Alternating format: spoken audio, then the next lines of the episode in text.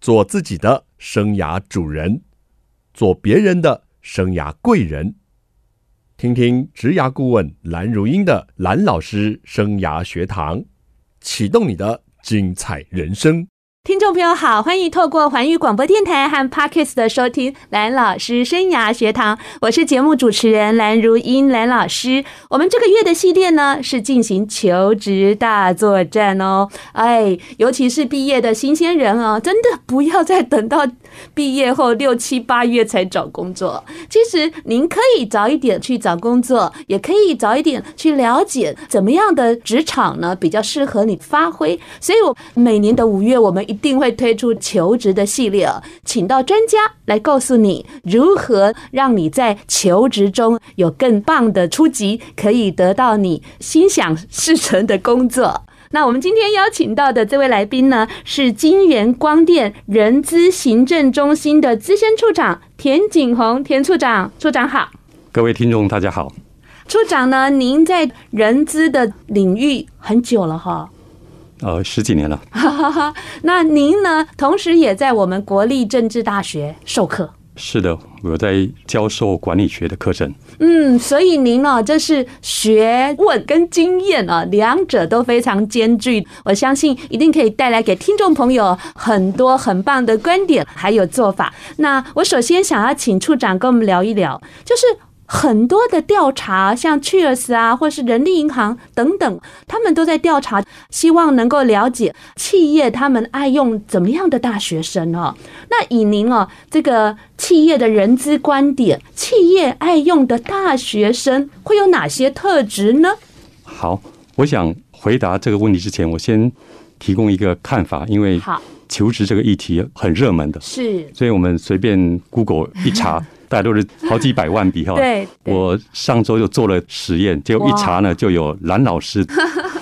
所以蓝老师是这方面领域的专家了哈。谢谢。那我想说，今天的节目为了要帮助大家有一个比较完整的一个概念哈，我尝试用一个流程来跟大家分享。我先口头说一下，就是好的。以求职来看嗯呢，大概就是求职中间就一个框了。嗯那求职之前呢，该做什么事？所以这是求职之前的。那以及呢，如果说我们接受到 offer 以后，那变成求职之后的。嗯嗯。所以大概就用三个阶段，前中后的方式来说明。那所以呢，刚刚主持人问的问题有什么特质？这个可能比较属于前面的部分。没错没错。所以我就用这个架构来做一些交流哈。那从我自己的职场的经验里面，我觉得说企业比较喜欢的，我就尝试用三点来陈述。第一个就是说。职场喜欢的求职者呢，他是讲真话的，讲真话的，哦对，也就是说呢，有什么就说什么，是，那尽量就是直接的说，所以也不需要特别做包装，因为是我们做形象包装，其实人家也都看得出来的，所以我觉得比较好，就是说我用叫做率真呐，哈，率真哈，坦率，嗯对。那第二个呢，我觉得就是说，在做面谈的时候，尤其让别人了解的时候，很重要就是能够陈述出或者表现出。我对这家公司、这个企业可以有什么样的贡嗯献？是，尤其是用过去的一些，不管是经历也好，或者学生的话，在学校里面做了什么，嗯哼，有什么贡献？我觉得这个雇主可能也想要知道的哈。是。那第三个呢？呃，我觉得现在的时代就不断在改变嘛，对，所以学习力很重要。嗯，学习力。那如果说我们能够有一个好的学习的习惯，对，那个雇主是超级喜欢的，因为对这个人来了以后呢，不止现在可以贡献，以后呢，他可以成长，也可以贡献，那就容易造成双赢的最后的结果。是，刚刚处长讲的这个部分哦，我觉得很棒，真诚、真实，我觉得在科技业。尤其很重要，它不是做文创，不用过度的包装。您是怎样的想法？您有怎样的经验实力？对工作有怎样的期待？都可以很坦率的跟这个雇主来沟通。是的。那再来就是贡献哦，贡献这个也蛮重要的。其实我在考研究所的时候，我的所长就问了我这题：如英，你进来我们研究所可以带给我们什么贡献？我当场还愣了三秒，我心想这不是职场才问的问题吗？ 再来就是那个学习力，大家很惧怕 AI，但是其实呢，有学习力的人，我觉得其实毋庸惧怕。而且处长，您个人也是跨域的一个背景吧？对了，我我自己是跨了好几个领域哈。我本身是学工程的，工程的，对我工业啊工程，所以我大家都来学工程。可是呢，是，工程应该是要到制造业嘛。嗯，我的第一份工作其实是在服务业，哦，我在那个美商的联邦快递，所以我是做服务的，嗯所以我一定职场就已经跨了哈。那后来呢，本身我还是喜欢念书啦，所以是，我在美国念完硕士以后嗯哼，回来工作，我就继续念我的博士，哇，所以我在台湾就完成了第一个博士。是那接下去呢，我就进到制造业了。哦，制造对业，哎嗯哼，那制造业当时我找工作，其实要回到我的本业，就是是做供应链管理。是，结果呢，找来找去就找到人力资源 了，所以我就正式跨入人力资源的 OK 这个职场。嗯那我哼觉得就是说，当在不同的领域历练的时候呢，是其实反而是丰富我的视野，所以我也是蛮鼓励大家可以勇敢的尝试，虽然嗯有一点点风险，不过其实只要我们努力，应该都可以的。所以我为什么特别问这个？听起来好像跟主题没有相关，但是其实我在跟处长在我们呃呃专访之前的沟通，我就觉得他的身上就是有学习力。那您刚又提出这个学习力的 point。这样就是一个很棒的示范了。 那处长，刚刚您讲的这个部分呢，比较是求职前的一个思维哦。我们求职者去了解企业是怎么样在看待这个人才的。那疫情下呢，新鲜人呢要去找工作，其实也蛮不容易的，待业时间也不断的创新高。我们想听听您对于疫情下要采取怎么样的求职的思维或者是策略，给我们一些看法。好的，我想如果从数据来看，的确现在代职的时间稍微比以前长一点点。嗯，可是我比较从正面看，因为我们现在是少子化，其实是也因为疫情的关系，所以其实很多的厂商反而是回流的，所以是现在工作机会相对是多的，所以大环境来看，其实机会还是蛮多的。是对，那当然问题就出来了，嗯，职场要找合适的人，对，那我们求职者要找合适的 工作，所以现在就是这个中间的落差可以是怎么样来做调整？那我觉得接下去也许我们可以稍微谈一下是如何在有这么多的工作机会，那如何找到合适的？我觉得机会是有的，可是呢，相对来看，的确是要多花一点时间，要多多是慢慢的找，然后可能有嗯一要有一点耐心。对，谢谢处长先给我们正面积极的一个讯息。我们休息一下，待会一定要跟处长好好挖挖宝，要怎么找到适合自己的工作。休息一下，马上回来。面对疫情这个不可逆的环境，那我们还是要以正向积极的心态来面对。刚刚田处长跟我们说到少纸化加上厂商的回流哦，那他是很积极看待这一次的求职，还有国内的这些机会。但是处长，您教教我们，我们如何能够在看起来不错的机会中，我们怎么样来把握这些机会呢？好，我我想我们分两个族群来谈好，第一个是针对大学刚毕业的新鲜人，好，的一个族群。那第二个族群是说已经有工作经验转了，职可能的是要转职的。是好那这两的，个可能会有不一样的好的策略哈。那是我分享我的看法，就是说，对于大学新鲜人来看，基本上现在企业都都希望有新血的加入，所嗯是以机会不会是一个问题哦，反而是说，可能我们大学新人要思考一下，我到底要怎么样的呃工作，嗯要怎么样的职业，嗯，因为先确定以后呢，就可以针对呃这方面的需求去做做研究跟分析嘛，哈。所以我觉得第一个就要先了解自己的大的倾向。嗯哼，那第二个呢，只要方向对了以后，因为没有经验嘛，对，我建议不要太挑，嗯，找的只要是不错的 就进是去，因为所有的学习是从进入职场才开始的。说得好，那针对如果说是要转职的朋友们哈，那我会建议就是说，最好是能够延续的过去我们在什么产业的专长跟历练，那最好呢找比较接近的，比较是比较容易。那嗯当然有人说，哎，我就要透过这个转职要转行嘛， 对不对？这个也是。那这个呢，我觉得也可以尝试，是只是说这个有时候我们至少要有两个策略嘛。如对果说理想上有，那就好；那如果没有的话，嗯怎么办呢？嗯还是找类似进去以后还是有机会内转，是内转通常我觉得比较容易，是，比外找要快一点点。嗯哼所以我想就提供对新鲜人跟对要转职的几个简单的建议。嗯，非常的具体啊，而且明确。刚刚有一句金句，我真的要重复一下。刚刚我们田处长有说到，所有的学习是从进入职场才开始的。有时候我们年轻人哦，抱着一股很大的期待，但是呢，有时候进入职场又觉得说，嗯，怎么好像学用有一些落差哦？那其实呢，我们不是说学校教的用不上了，而它必须要经过一个实证跟转换，好是的甚至连心态上都必须要调整。对，这个我举个例子好了。好的，这是真实的案例哦，就说嗯前一阵子我也找了一些新人，是我都挑的很严 谨的，那都是国立大学硕士，而且在学校的绩效嗯哼，都相当的好，所以我想应该也进入职场也可以哈。可是后来就发现，就是说，呃，毕竟学校的环境跟职场是不一样的。那我觉得最大的挑战就是说，因为进到职场，事情要能够做得出来，是要靠别人的帮忙。是现在很少是工作室我自自己独独立可以完成对的。对，那的确哈，在学校的环境跟职场就不一样的。嗯哼，那进到 OK 职场，如果这个部分没有能够处理好，呃，我常常讲就是说，最好的建议跟想法永远不会被落实。为 什么？因为一方面要得到别人的同意很困难嘛是。第二个，如果我们最好的想法一落实以后，不是把一缸人都比下去了吗？所以这个是职场的现实面。好，而我这个，因为我自己在职场也非常的久啊，所以我听到这个处长在讲的，我都一直觉得深表认同哦，就是说有体验哦，我们才对这样的话有深刻的一个感触。好，处长，您刚刚跟我们分别从这个大学生呢、跟转职的民众提供他们的一个求职策略，那现在哦，我想要进入、哦、怎么样的履历表才能够获得企业的青睐呢？好，那我也是一样用大学生跟好的呃、要转职者，这个因为有一点不一样哈。是。先从大学生的角度来看，因为大部分是比较没有工作经验的，对，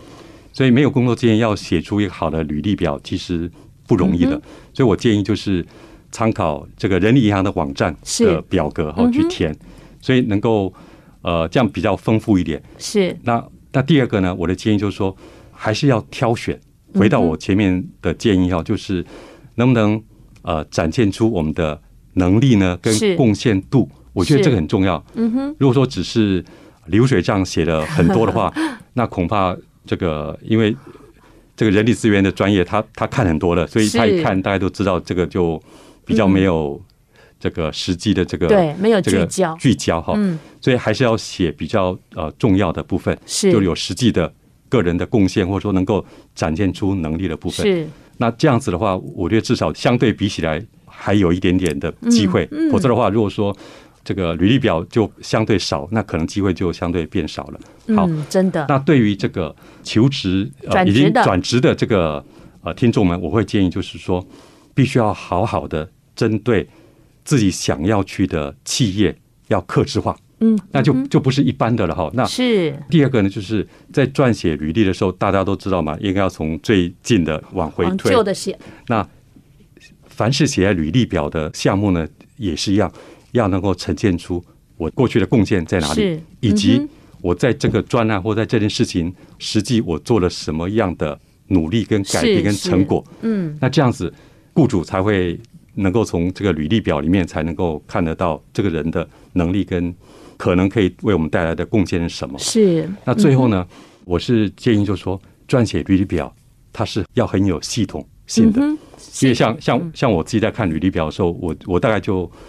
就会做判断，这位求职者他的逻辑思考怎么样，他是不是有系统性？嗯那如果说履历表都看不出的话，那我可能觉得说就比较冒险。如果说要去跟这位求职者面谈的话，嗯哼所以我我建议就是说，啊、履历表真的是要好好花功夫。花时间去思考嗯哼跟撰写，处长会不会是因为您是工科的背景，您比较在意求职者的逻辑系统，还是您觉得这是一个 common 一个基本的？这个一定是他们的。听到了没有，听众朋友？蓝老师已经帮你的好奇心给问了哈，你不要觉得处长他是学工业工程的哈，他可能很在意这个系统啊或逻辑啊，但是其实啊，一个人的逻辑清不清楚，也有他在工作上的层次啊，一定有差别的。那您刚刚有提到转职的民众很重要的，可以列出你的一些成果专案，但是成果专案一定要注明自己扮演的角色跟贡献。我经常问求职者，哎，这个专案你做什么？结果只是做一个资料整理，真的也是超傻眼的，是吧？呃，是的。那等一下我们谈面试的时候，我会顺便带到这一点。哎，太好了，太好了哈。那履历的部分呢，建不建议写这个就是希望待遇呢？通常不建议，因为不是你写的就算。对，而且会让人家会有一个误解，好像很看重薪水。有听到哦，有听到，不是蓝老师说的哦，这个资深的处长也这么说哦。好，还有蛮多呢。根据人力银行还有我们劳动部的调查哦，蛮多年轻人不太写自传。处长，您怎么看？自传，自传跟履历是相辅相成的。通常如果说我们有比较明确的产业方向的话，我是建议要写，不见得是自传，而是说求职的动机。呀我觉得这个可能会比较重要，因为譬如说，呃，我有十个 candidate 好了，是那我到底要挑哪一位面谈呢？因为我们安排面谈的成本是蛮高的，对，所以我一定要找比较合适的。那是如果说有比较明确的求职动机的话，那企业就会想，求职者跟企业的文化是不是比较符合对？对那通常可以从动机里面可以看得出来。所以我 OK 建议，至少要有求职动机的部分。欢迎听众朋友再回到蓝老师生涯学堂。蓝老师生涯学堂呢，是每个礼拜二晚上七点在环宇广播电台 FM 九六点七跟听众朋友空中见面。在隔个礼拜二的早上七点呢，您上班的时候，我们也会做精彩的重播哦，还有在各大 Podcast 的平台都有蓝老师生涯学堂节目的播出。希望听众朋友跟着蓝老师一起来学习。我们这个月的系列呢，进行的是求职大作战。我们邀请到的专家呢是金源光电人资行政中心的资深处长田景宏，田处长。各位听众，大家好。田处长的声音哦，让我想起广播人李济准，你觉得呢？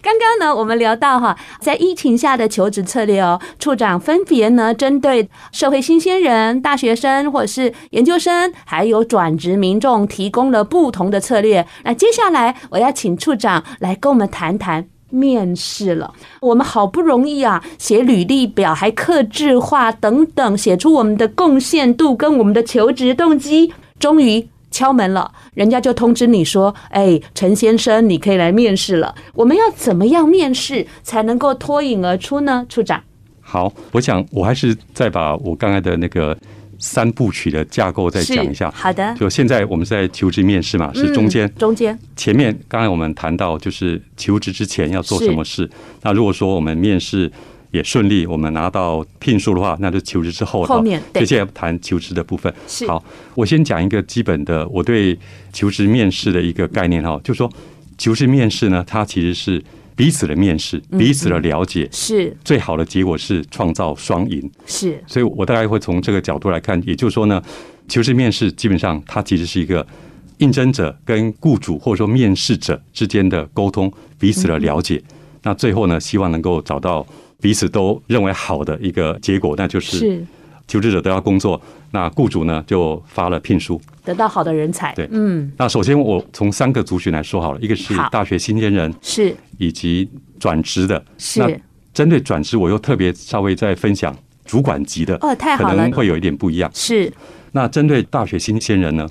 因为过去比较没有工作的经历嘛，哈，是所以我觉得大学新鲜人需要很有系统的，或者说很有效的，把他大学里面所学到的专案、社团或者是他的专业领域，嗯是要能够陈述出来，因为 OK 对于雇主来说，他其实要找一位。简单说哦，最好是能够集战 力，进来就可以用。可是，一般不容易嘛。可是至少要让他做一个判断，就是说我们雇佣这个人的投资是可靠的，是，我觉得这个很重要。好，那第二个呢，我是建议在面谈的过程当中呢，要减少说我是来学习的。对，我非常的认同对，佳因为音。常常有学生哦哈，我觉得很好，他去学习，可是进到职场，雇主是付我们薪水的，对，我们要对付薪水的股东要负责任。是所以如果说我们一直强调说学习我是来学习学学习嗯习，这还不够，一定先要有贡献。对然后呢，而且我愿意学习，对那这个就比较好了哈嗯，。是，那第三个呢，大学期间在面试的时候常常会比较紧张一点，对呀、所以很多时候那个雇主或者说面试者问的问题还没有理解就赶快回 答了。我觉得这可能我是鼓励哈，就说我们要有信心一点，嗯其实放轻松一点， 不清楚我们问一下，反而这个面试者会比较欣赏。诶，这个沟通是蛮有效的，所以嗯是所以不用是担心没听清楚或者说不是很清楚就问一下，嗯这 OK 的。这个就回到您刚说的，这个的特质要讲真话，对要率真。我对们真的不懂也不要装懂哈。对，那对于转职的这个听众们哈，我是建议是这样子：通常转职必问的问题就是说，你为什么要离开？对，那通常很敏感欸呢、对这个，当然我也不认为说我们要去做文章或怎么样，而是说就很率真的就说了，嗯，说了对方接受的程度跟产生的疑虑会降低。嗯，如果说我们躲躲闪闪，这个有时候就很麻烦了哈。我觉得是这个要处理好。那第二个就是说，还是要提到就是，呃，我过去学的跟我未来的方向，对我为什么要做这个转换，是以及呢，我这样转换我能够带给雇主有哪一方面的加成的效果跟贡献嗯哼，是我觉得这个是蛮关键的哈。对，嗯那最后一个就是说，在整个面谈的过程里面，不外乎对方要认识我们两件事，嗯一个是我们过去的能力，是不管是工作的、专案嗯的，我们专业的能力是在什么地方。是第二个，其实对于转职更重视的是我们的人际互动跟团队合作，是，因为现在很少工作是可以一个人独自对嗯完成的。所以如果说我们在面试的过程里面能够尝试让对方、让面试者或雇主了解我们是乐于沟通的、乐于嗯是团队合作的，甚至就是说举一些例子故事。以前哪些是成功的？对嗯有哪些是失败的？可是呢，失败以后，或者说碰到困难以后，如何去做改善的？对我觉得这个会有加分的效果。是那最后呢，我来聊一下，如果说面试是主管的职位主管的的对嗯话，那对面试主管呢，那又分两类了，一一个就是说专业职的，是那一个是要带人的主管哈。嗯那专业职的话呢，可能就要特别要强调过去的专案，嗯哼，如何带出一个好的专案。是，那在专案里面有自己实质的贡献，而且呢，对对公司有产生正面的绩效价值跟绩效，嗯这个要能够陈述是嗯清楚哈。那如果说是要带一个部门的话呢，那可能就要好好思考一下，我过去带人的经验怎么样，嗯以及我对带人或对管理的思维是如何，嗯以及呢，那就要准备了人家可能会问，就是说，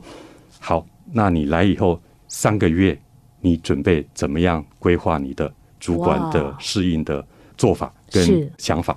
那这个就是一个机会，展现我们过去整个带人的历练。是那我相信，如果说我们能够有事先准备的话呢，我们谈起来就会比较丰富，而且比较完整一点。嗯哼，呃，要去应征主管的职位，确实是非常不容易的哦。因为一个好坏的主管，或者是不适任的主管，他攸关了这一个部门或是团队的运作。那像过去呢，他有没有担任过主管，是考量的重点吗？还是不一定？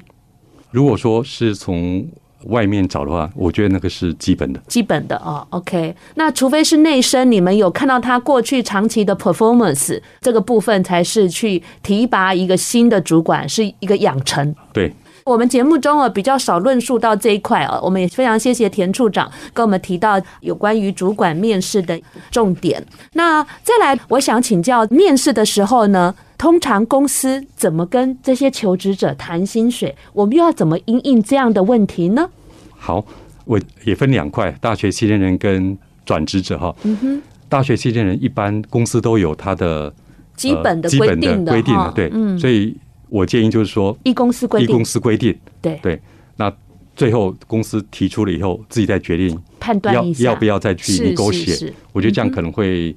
比较有效一点点。对，那如果说是针对转职的部分呢，我建议就是我们现在所有的总收入是多少，我们也是很率真的就说了。嗯哼。那对方呢，他就会评估嘛，哈。嗯，那当然，如果说我们有期望，是等对方谈完觉得说，哎，对我们有兴趣的时候，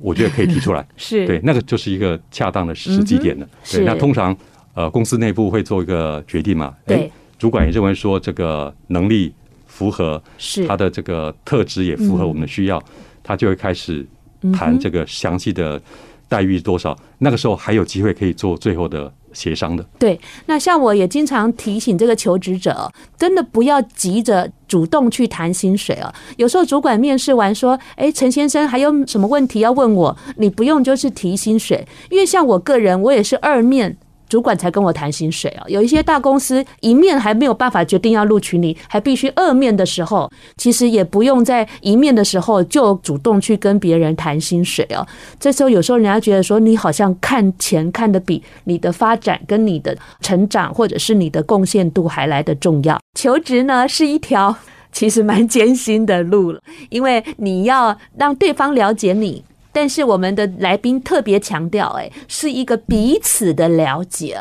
同时我们要来了解对方，了解企业的文化、长官的期许，甚至主管的风格，彼此了解，才能够让我们求职达到双赢的局面。处长，您刚跟我们提到履历跟面试啦，诶如果我们真的是美丽的新世界，我们拿到 offer 了哈，我们可以进到我们想望的或者喜欢的这个职场了，那还要适应，尤其。好多的年轻人都跟我发讯息，老师，原来你以前讲的对，职场是很辛苦的，跟学生是很幸福的。